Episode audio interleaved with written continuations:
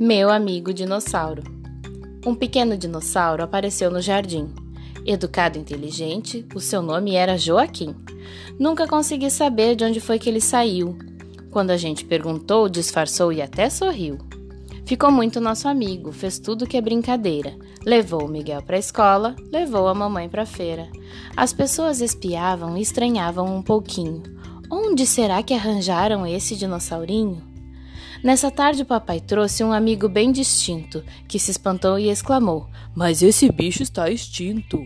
Há muitos milhões de anos ele já virou petróleo, ou já virou gasolina, ou algum tipo de óleo. Meu dinossauro sorriu. Estou vivo, podes crer. Eu não virei querosene, como o senhor pode ver. Antigamente diziam que o petróleo era formado por montes de dinossauros, um sobre o outro empilhados. Mas isso não é verdade. Foram plantas e outros bichos que ficaram bem fechados entre buracos e nichos. Sofreram muita pressão por muitos milhões de anos, sofreram muito calor no fundo dos oceanos. Mas então, por que o petróleo? Até parece cigano, ora aparece na Terra, ora debaixo do oceano. É porque o planeta Terra esteve sempre a mudar. Depois de milhões de anos, tudo mudou de lugar.